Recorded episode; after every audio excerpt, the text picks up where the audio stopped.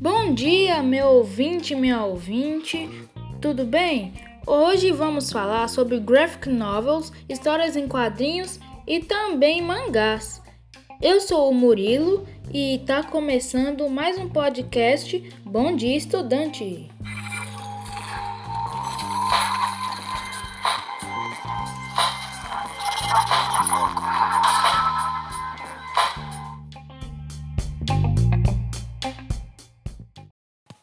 Então, gente, para começar, vamos falar um pouquinho sobre as graphic novels, né? Então, basicamente, o que é uma graphic novel? Uma graphic novel é um romance gráfico, né, que também se utiliza o termo em inglês graphic novel.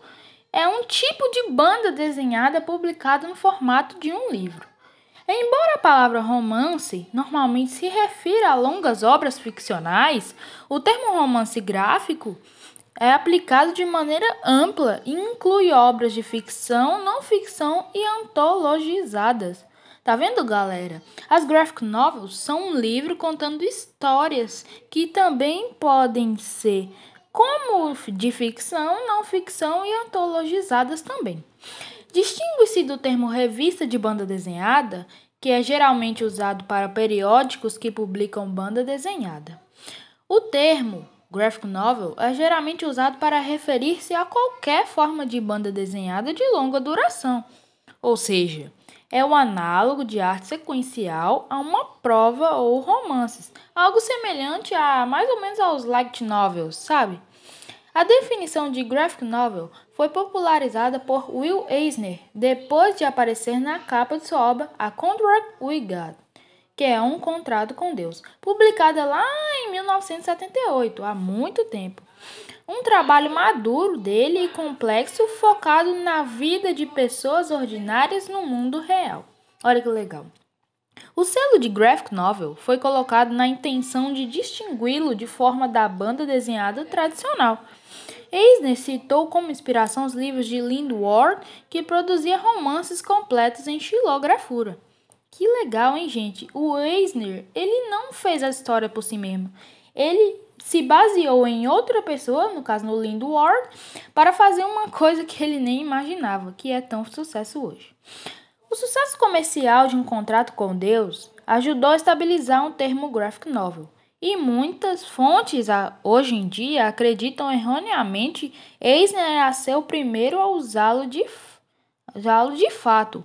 Mas, gente, isso não é certo, porque Eisner pode ter até, entre aspas, começado é, de fato o graphic novel, mas quem começou foi Richard Kyle, que originalmente usou o termo em um ensaio publicado no fanzine Kappa Alpha em 1964.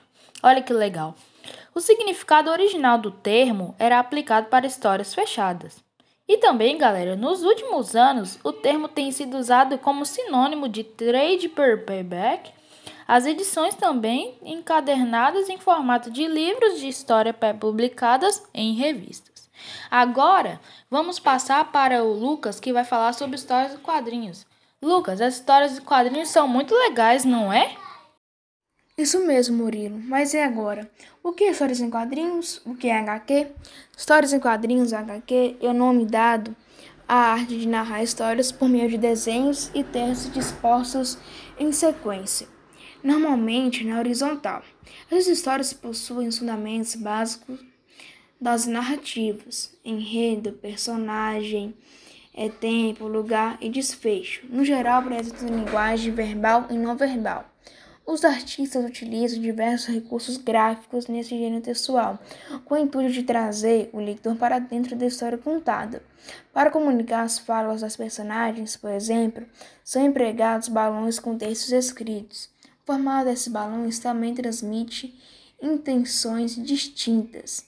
Por exemplo, balões com linhas contínuas sugerem uma fala em tom normal. Os balões com linhas tracejadas indicam que a personagem está sussurrando. Os que apresentam contornos em forma de nuvens apontam pensamentos. Os balões com traços pontiagudos exibem gritos.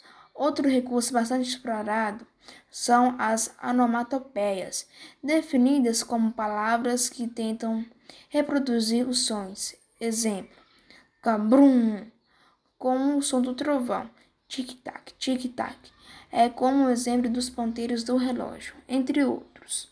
Também é bastante explorado o uso de letras de tipos diferentes e sinais de pontuação, sempre buscando a interação com o leitor. Os suportes mais usados para a publicação das histórias em quadrinhos são jornais, as, revi as revistas e os gibis. É claro, né, pessoal? Os famosos gibis. E agora estamos é, continuando com o Marcelo falando sobre o mangá, não é mesmo? Lucas. E, e eu, galera, hoje eu vim apresentar o que é mangá. Mangá é basicamente um HQ japonês. Ele possui traços traços da cultura, do desenho e, algum, e o idioma. É, eles todos são retratados em mangás diferentes. É, eles até são diferentes, mas normalmente eles possuem esses traços em comum. É, eles apresentam história fictícia normalmente. Alguns até inspirados em outros mangás e alguns inspirados em coisas que aconteceram realmente na vida real. E esses mangás normalmente têm mais de um, de um livro e são feitos é, cronologicamente, como séries e animes. É isso aí, Marcelo. Então, gente, esse foi mais um episódio do nosso podcast Bom Dia Estudante. Obrigado por ouvir-nos, tenham um ótimo dia e fiquem com Deus.